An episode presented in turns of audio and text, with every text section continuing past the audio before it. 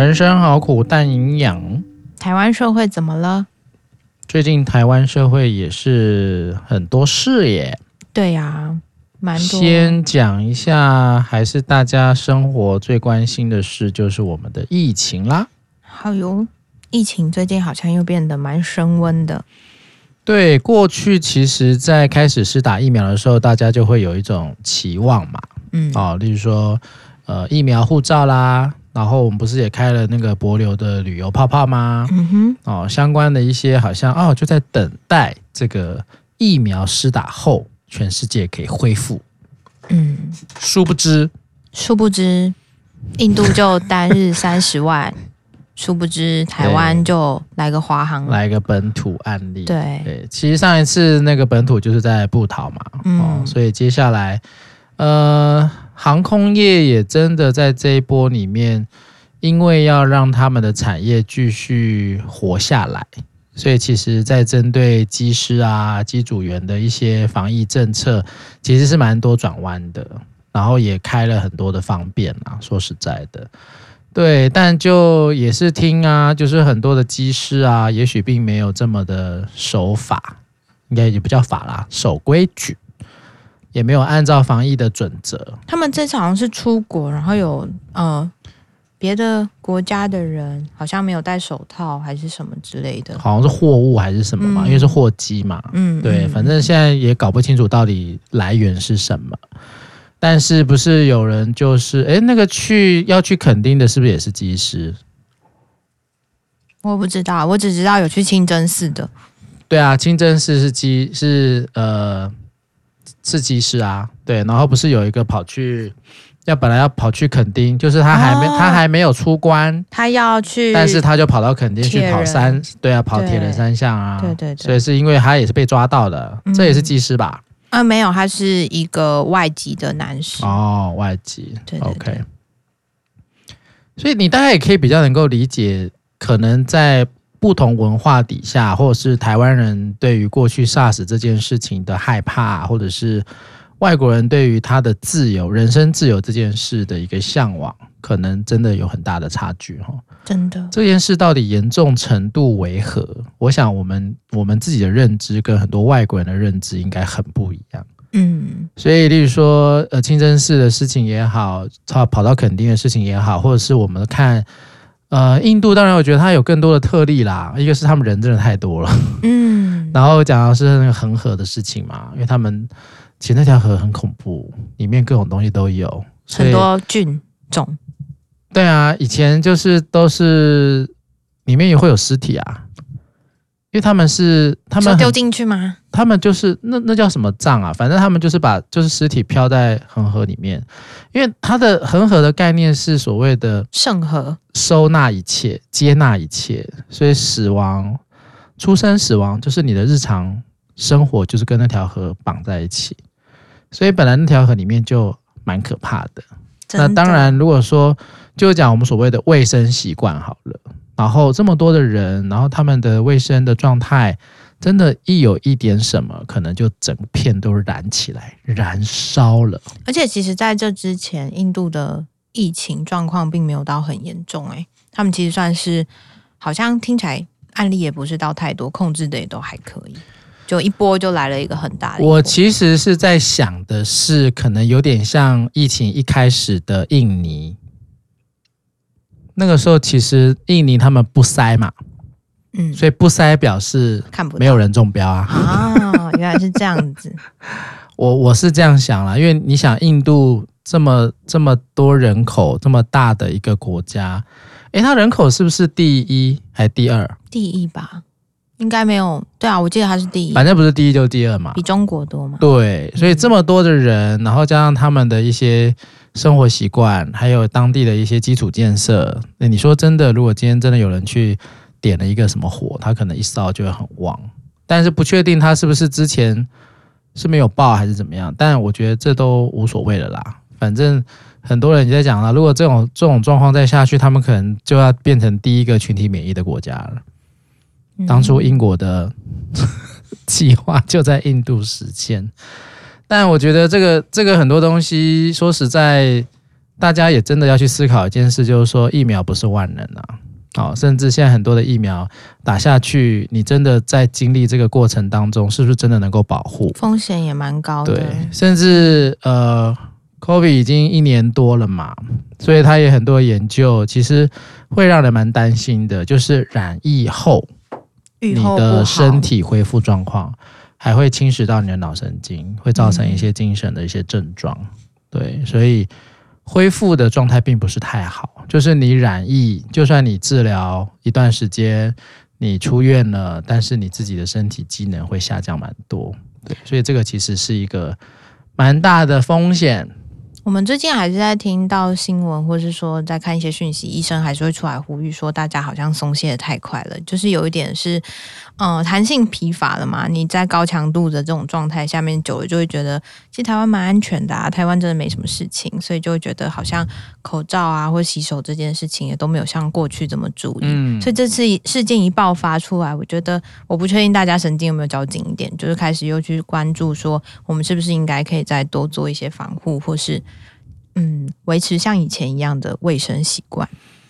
对，我今天在师大上课的时候，就还是跟学生再说了一下。对，因为真的，你说如果没有真的还是持续在关注这件事情，因为以前真的有一阵子大家都会一起看记者会，嗯，但是随随着你说像过去可能在去年六七月解封的时候，大家就跑去外面玩了嘛，去餐厅吃饭了，好像就是什么。马照跑，舞照跳的感觉了。然后其实一直到现在，我觉得可能台湾人真的在某一块，我觉得台湾人蛮容易去自傲的吧，或自满吧，就说哦，我们是最棒的，我们是，我我觉得要追求最棒这件事情，其实有点会让人担心的。对，就是你要去追求个最棒，或者觉得自己已经很棒了，自己最棒。我觉得那个会会蛮让人会看不清楚。那你最棒，就表示你不会生病吗？而且我觉得那有点回归到是说，到底是谁最棒？是你最棒，还是其他人的努力最棒？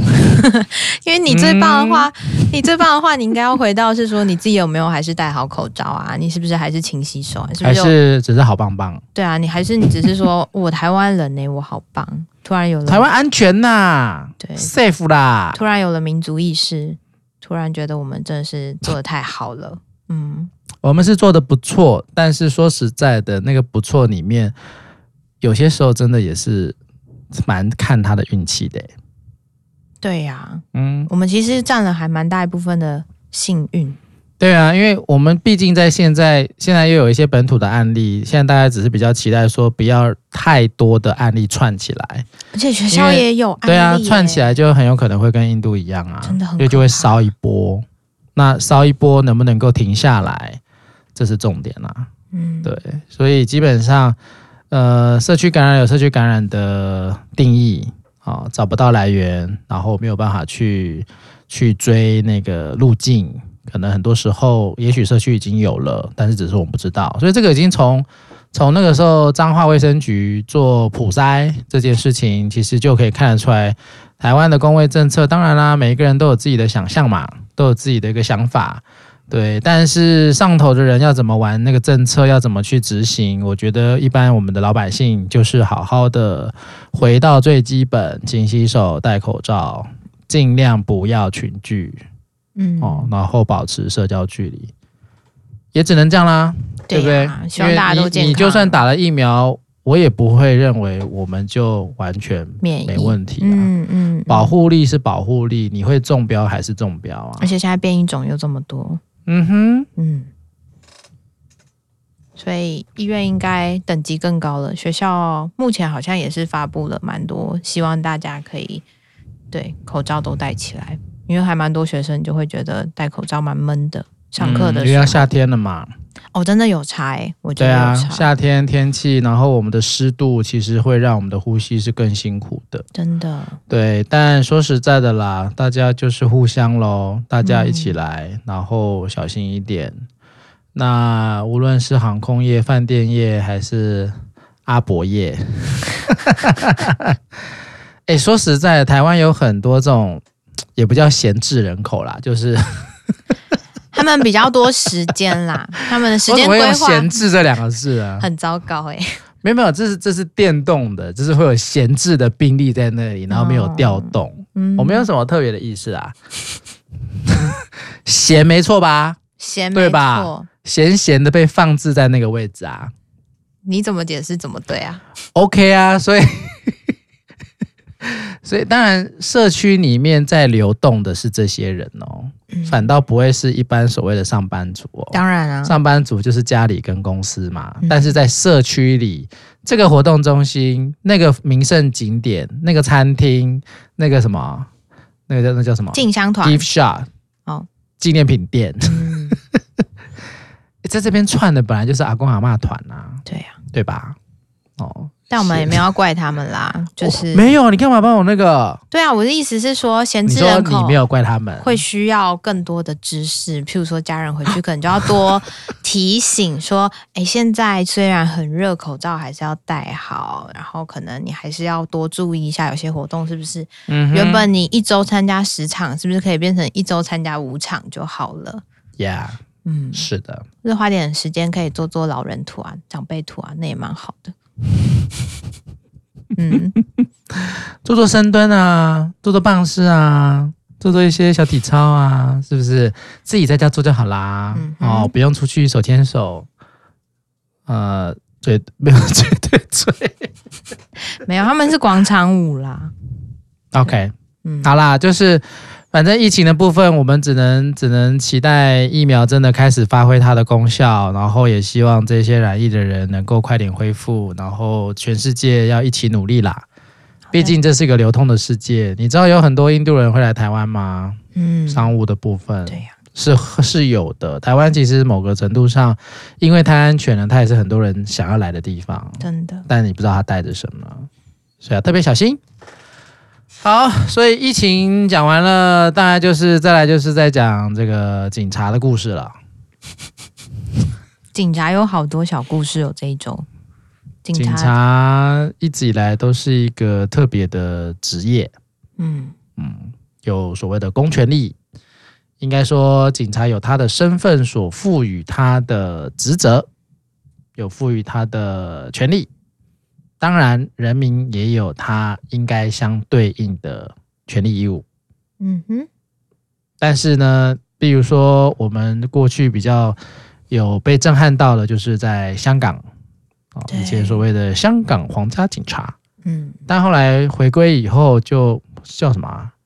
他就不叫皇家嘛，因为皇家以前是英国的，所以就叫做香港警察。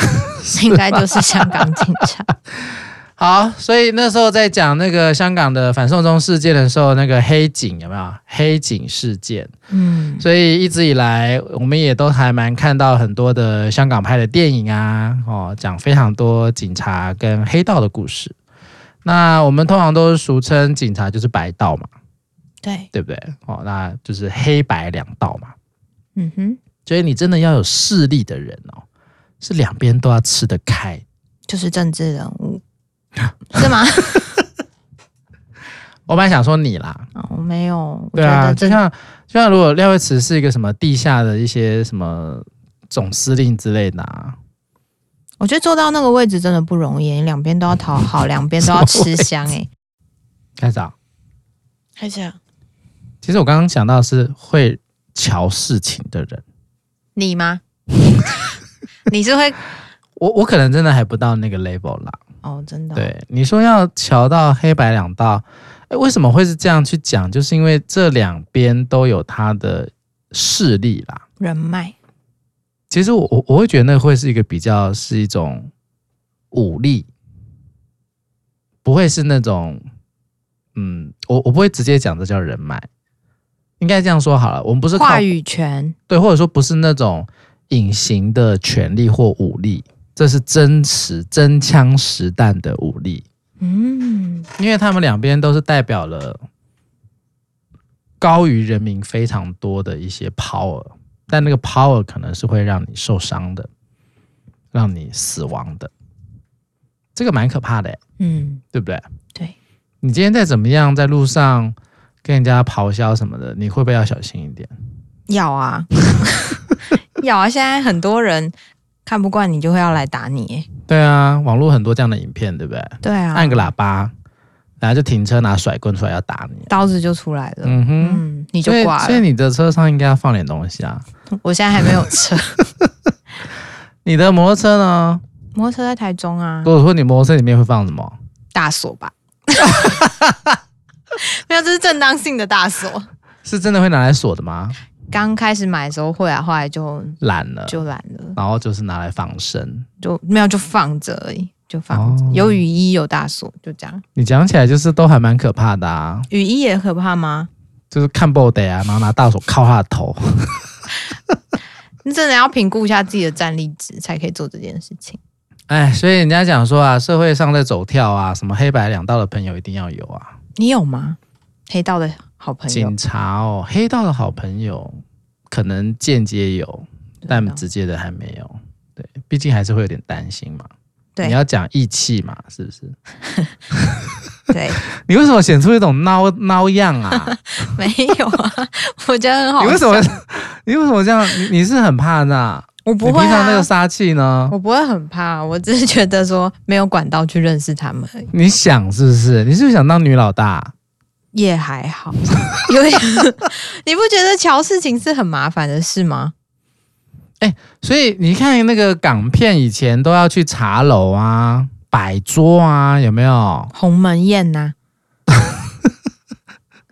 那那个就是在瞧事情啊，或那个就是在瞧所谓的你说地下势力地盘，对不对？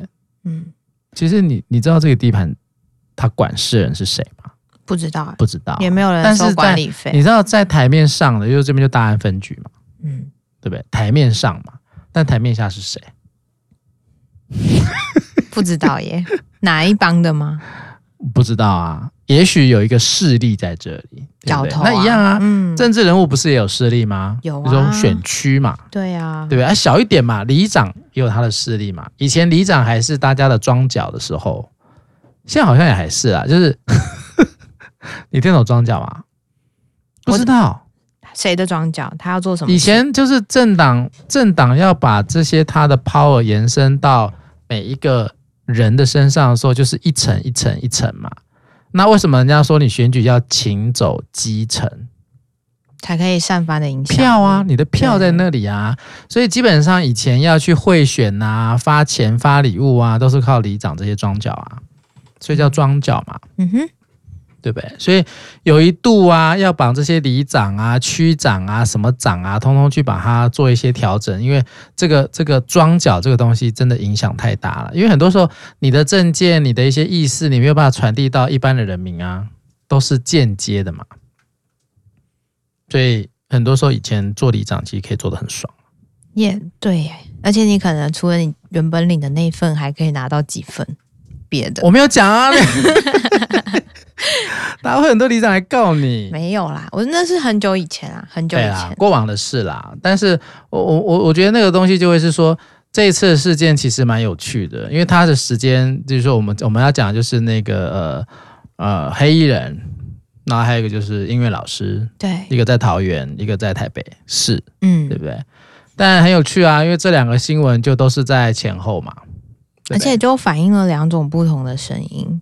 就是音乐、嗯、说说看音乐老师的那个部分啊，大家好像就会说，呃，警察权力会不会太大呀？嗯、然后为什么说好像要说要盘查，看你没有看过你就可以盘查这样子？我在这个区没有看过你，我想说我也不认识我那个区的警察，就是这种起手式嘛。对，然后就说你是不是蠢？然后就抓住这件事情。所以这次我想，我觉得也蛮好的，你知道吗？因为网络上很多教你怎么样去。弄警察，但是不要犯法。而且，可是很多另外一派留言会说，一分钟的事情，有什么要搞成就是九小时的事情？哦、是，是，是。但我觉得他们是不是忘记曾经有警总这种事啊？警总就是在戒严时期啊，有警备总部啊。这好吧，你也你也不知道。你这哎，警总是不是就是以前大安森林公园？好像也不是。警总，你警总好像在新生南路哪里？但是以前的警总就是所谓的有点像东厂吧？哦，有点像锦衣卫。嗯，他就是他就是在他就是在监控，甚至他想抓谁就抓谁，因为戒严时期嘛。但现在不是戒严时期嘞，嗯，现在是回归一般的宪法，宪法本来对人民自由的保障就是有的啊。然后刚刚我们其实有讲，其实，在警方在执行他的职权的时候，他也是有依规的嘛，是有一些则规则的。所以那个对我来说，可能那个两边说，哎，你就守法就好啦，你又没你没做坏事，干嘛要自己这样子心虚？嗯，对不对？啊，你这样大家都方便呐、啊。我觉得如果是贪图这种方便的话，那真的很危险嘞。权力会无限。很多时候，对啊，你一方便，你的你的人权就不见喽。你想这样吗？或者是像香港啊？所以大家这次的这这个事件，好像就在讨论说，到底是权公权力比较重要，还是人权比较重要？对。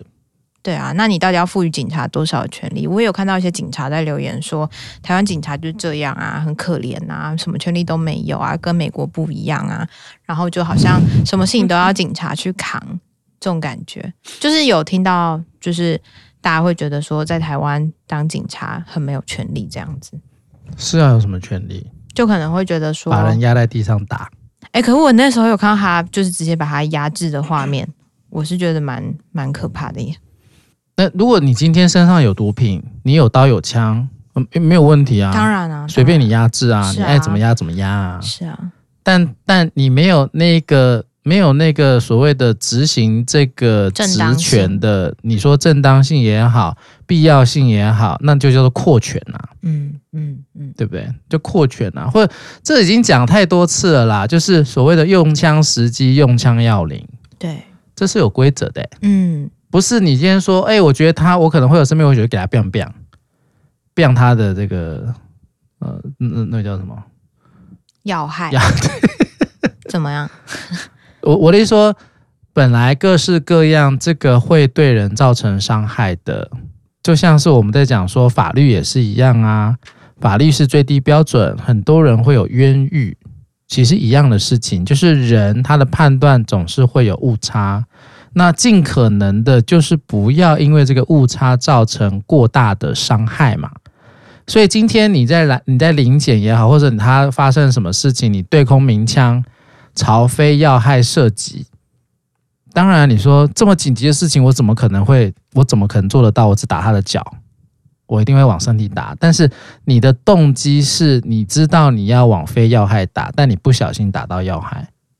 这我觉得 OK 啊，嗯，但是如果你就是朝他的头、朝他的身体去射击的时候，那你这个部分的你的那个职权其实并不允许你这样做，所以我觉得那个私自扩权，甚至这次很多讨论是可能连出来去呃说明的这些，我不知道是几线、两线还是三线、三线一三线一星分局长。都讲的哩哩啦啦的话，那真的要回归到你警察这个角色，你怎么被赋予这个权利？它是有后面的法源的。那如果你没有依照法源的话，你怎么去执行你的业务？就像心理师啊，心理师在执行业务也是依照我们的母法心理师法去知道你可以做什么，你不能做什么。还有相关的法则、相关的细则。如果今天也都不需要说哦，我心理师来啊，跟我上床吧，送我钱吧，嗯，难道 OK 吗？我说路上说，小姐，我没有看过你来跟我去做心理治疗，你不去，我强制把你就医哦，让你关一辈子出不来哦，这蛮可怕的。但是不是你蛮想做这件事？不会啊，蛮爽的。我还好，爽啊，这是爽啊，对不对？因为我是不是很有权利？是很有权利，对啊，对啊。但我觉得那就是有点过头了。嗯，没有，就是你为什么可以用这种方式去对待另外一个个体？显现我优越，显现我很棒，显现我的职业比较高尚。Okay, 但是法律国家赋予你的，你要先知道吧？嗯，对不对？你要遵守吧。这是基本哎、欸，而且对我来讲，如果基本都做不到的话，你要怎么执行你的勤务？然后我们的高等法院其实也有讲啦，人民本应有辨别且有权权利拒绝公权力之非法或欲权行使。可我觉得真的遇到的时候，有时候脑子不会可以转的这么快，或者警察有时候一凶，你就会想说，好，那不然就把证件拿出来。对啊，所以我们本来就是在威权国家长大的嘛。嗯，我们以前一党独大，那时候也不叫啊，就叫他独裁嘛。那时候一堆啊，宪兵也是，警总也是，各地区的情治人员。以前因为要因为要让我们的民众很多的反动意识，其实就跟现在中共在做那个维稳是一样的意思嘛。他们就是不希望反动势力啊，台湾以前也是啊，这就是早期也是在我们的这种所谓君主君主专制底下的一个文化的沿袭嘛。每一个统治者，每一个政府，他都不希望他底下的人民会反他嘛，革命嘛，甚至你看我们这个所谓的中华民国革命这么多次，这个革命到最后，大家会不会担心？会不会怕？怕呀！如果今天我还是继续在做革命这种事情，其实我们不知道什么时候才会停下来。所以很多的统治者、政府，其实他会有一套法律的规范，就是希望能够求一个安稳嘛。我底下人都能够听话，能够好好的按照我规则的来走、来运行，这个社会是不是就所谓的平稳了？但是你看哦，很多人他会想的是，我喜欢平稳，我喜欢安定。我喜欢安全的生活，那我好像就会说，嗯，那来吧，限制我的权利。但好奇怪，这个逻辑根本就不对。对呀，就好像好像回到很多人说，好像回到以前那叫什么时代？戒严时代就会比较安全，嗯、那时候也不会有这么多意见，大家也不会说言论自由无限上纲，嗯、大家也不会有这么多。有的没的想法跑出来，好像听到比较多，就是透过限制，我们就可以简单；透过限制，我们就可以避免这么多的麻烦。但同时，好像也就会把原本我们在进步的思想，又重新的回到过去的那个时间，然后过去的那些不太讲究人权的时代。嗯，是啊，所以我想这次事件很有趣啦，就是一般的民众，我想。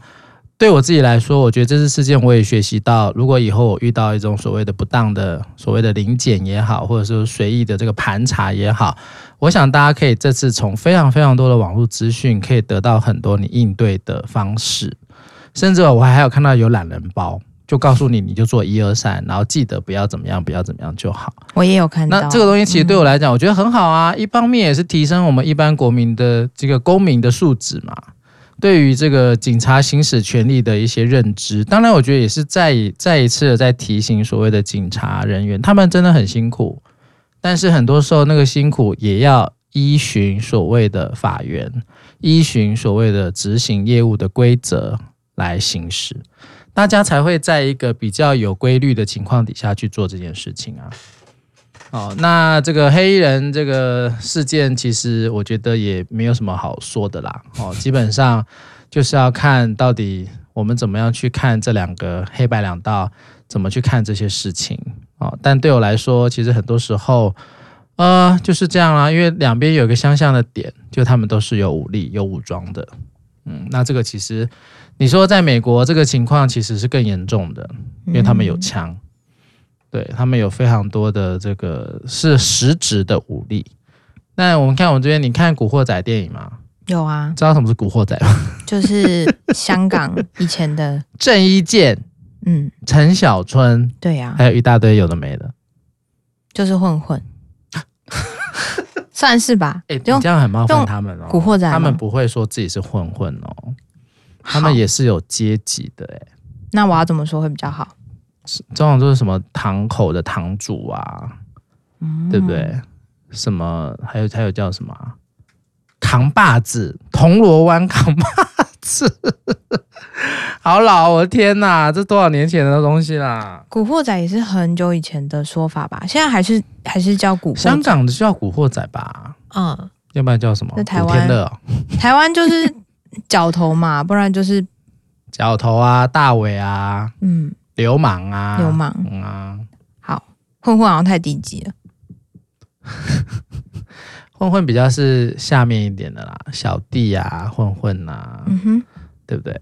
哦，但是但是为什么这种电影怎么那么多？因为它就是实际存在的一个文化，而且那个其实对我们来讲，那并不是我们常看得到的世界啊，对吗？哦，当然，如果有机会会接触的话，例如说我们有很多在监狱、在这种戒治所服务的心理师啊，每天都是碰到大伟啊，说哎，我跟你说，你以后出去报我名字，我罩你，对不对？哦，你你不要担心，以后你就跟你跟他报我的那个什么堂口的名字，报我的名字，不用怕。其实我觉得在监狱里面工作，好像也要蛮了解那个文化，才能好好对话，不然就很容易就会陷入那种去评论，或是去因为不了解被人家笑。是啊，但是你看，它也是一个独立的文化，对啊，是吗？监狱文化，我们以前当宪兵的时候，也都是在抓抓这些所谓的犯人嘛。那有一些犯人，你是不是就会变成是用不同阶层去看他们？其实是啊，所以像你没看那个很多监狱早期的监狱电影，那些警察多凶狠呐、啊！在监狱里面，因为以前以前犯人没有人权嘛，真的，所以在里面管监狱这些警察要怎么打，要怎么杀，就是搞出意外把他搞死，也没有人管啊。对，因为你就是犯人啊，你本来就已经被剥夺这些权利啦、啊。但是当然时代的演进，现在很多我们监察委员会去巡视监狱啊。去听申诉啊，这都是很好的，因为他犯罪并不代表他没有人权啊，嗯，或者他没有基本啊，我们讲基本人权，或是有一些是过度刑求啊，或者是逼供啊，然后或者是说以前不是还有什么水刑啊，还是什么之类，我有听过，就是下次我们就拿一本电话簿，然后拿铁锤打你看看，捶捶胸这样子吗？不是碎大石，因为其实就是说，人家会来查说你是不是有不当的逼供。嗯，后来就你知道上有上有政策下有对策，我就帮你打出不会有伤痕，但你可能是内伤的，对不对？或是你的内脏受伤，好可怕哦。是啊，嗯、说啊，我们不是啊，他自己内出血啊。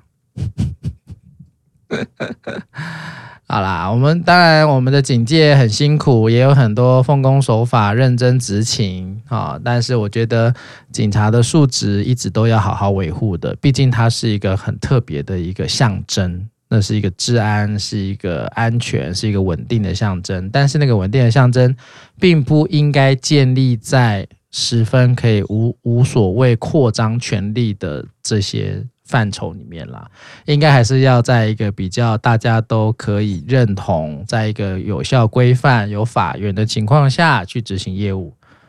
我相信对警察来说不会有太多的困扰啦。说实在的，对呀，对啊，只是很多时候他因为他可能对他的专业本质不熟，他对这些法条的定义不熟，而导致的一些误会。我希望是这样子啦，所以提升相关的一些法学的素养，我觉得应该也是好事啊。嗯，我觉得我们以前因为他们是司法警察，嗯、我们是军法警察，宪兵叫军军军司法警察，所以一般军队的军人的身份的罪犯是由宪兵来处理，宪兵队里面的这些呃军事官啊什么什么的，那一般名人是交由警察抓，但是很多时候真的我们都要出动的时候都要有有所依据的，不是随便想抓谁就抓谁，要不然其实就会回到建业时代的嘛。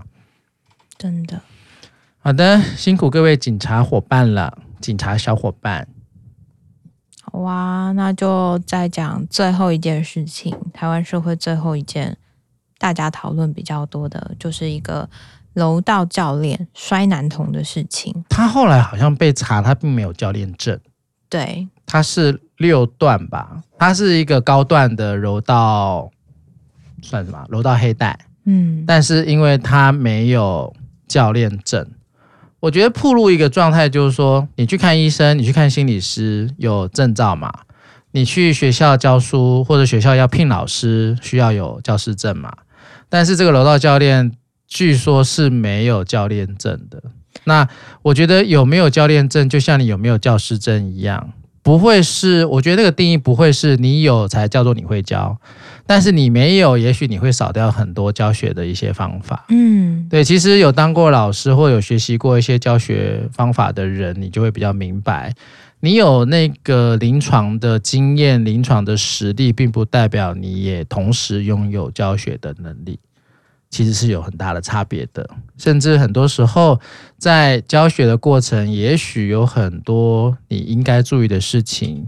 也许很多你应该控制你自己情绪的事情，所以这个都要特别小心。所以像我们的教师里面有所谓的不适任教师嘛，他应该要有退场机制的。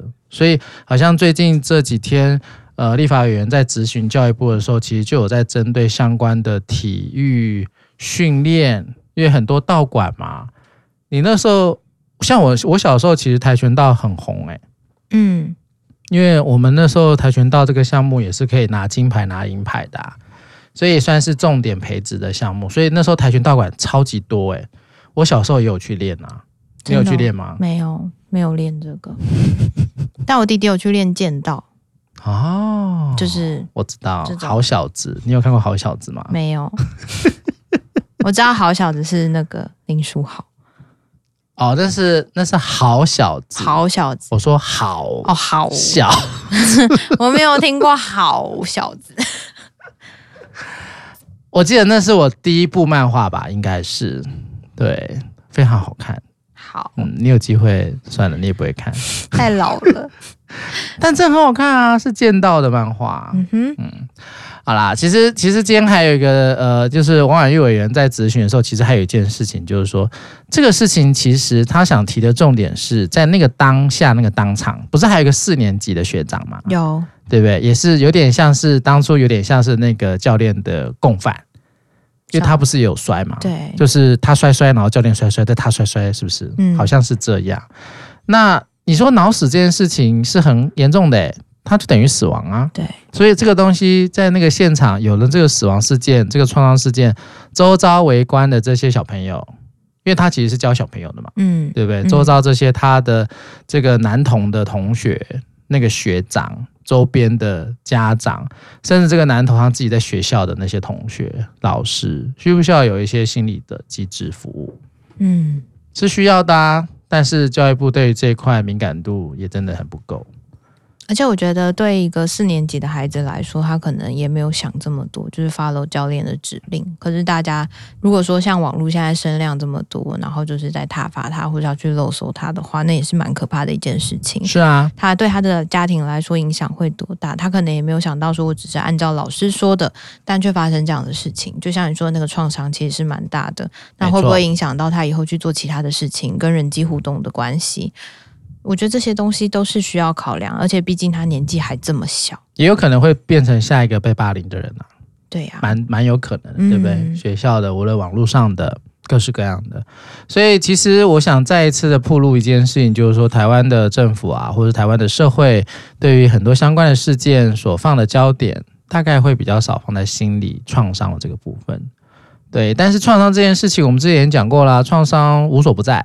但是有没有办法让你自己找到？我们没有说一定要用心理师哦，你可以用你自己的方式去调节它，你自己的创伤的反应，你自己的一些相关的保护自己的一些方式，呃，纾压的方式都好啊。那但是如果说今天严重到，甚至你已经被网络上一些人威胁啊、霸凌啊、肉搜啊、恐吓啊，然后贴你的照片啊、黑函呐，哎，真的你觉得完了，我完，人生完了，我也我也要去死了。哎，请你要小心啊！你要能够去找到专业，或者是周边的你的家人要能够帮忙你去找到专业吧。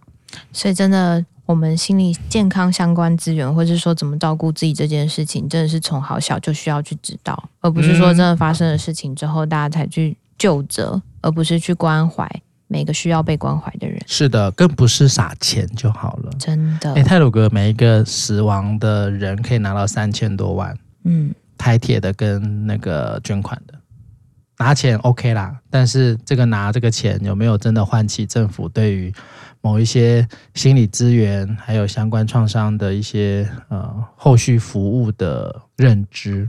只能说，就像之前说的啊，事件会一直不断的发生，你永远不可能去预期意外或是有没有什么事件会发生。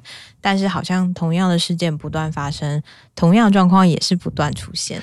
我看那个台大那个李茂生教授他在讲，他好像也也一直在他的脸书上面在写的是，在前几年类似有这种警察滥权的问题的时候，他。也出声了，但是他可能发现底下的这种所谓的舆论或民意，他是比较还是偏所谓的警察执法没有问题啊，是你刁民啊，什么什么之类的。但是好像这今年的这个事情，让他有一种感觉是，其实人民的那个可能是我不知道，我在想，可能是因为香港的事情或者什么的事情，让人民真的开始去思考，呃，警察在于这个权力扩张这件事情的一些反应。对，所以民意是有一些转向的。那我也会在想说，那如果从泰鲁格事件，大家真的太多了这样的创伤事件，然后也不断的被提及，这些人的心理健康很重要，很重要，很重要。那会不会有些时候，当然我们不希望下次的灾难再来，但是如果真的来了，是不是大家也能够民众端是不是也能够转向？甚至以后来捐款的时候，我可不可以指定我要捐的是要捐后续的心理重建的部分？嗯，我可以指定捐款，我可以指定用途哦。嗯。捐款本来就是可以指定账户、指定用途的，那会不会有这样的转向？好像可以期待。当然，这就是由下而上的力量啦，这都是我们可以期待。当然，也会希望政府由上而下的力量可以更多。是啊，你的公务预算两千万是要做个屁呀、啊！哦，我说错了，两两千万不是公务预算，公务预算不知道是多少，可能两百块。好的。好，以上就是我们台湾 社会怎么了？拜拜，拜拜。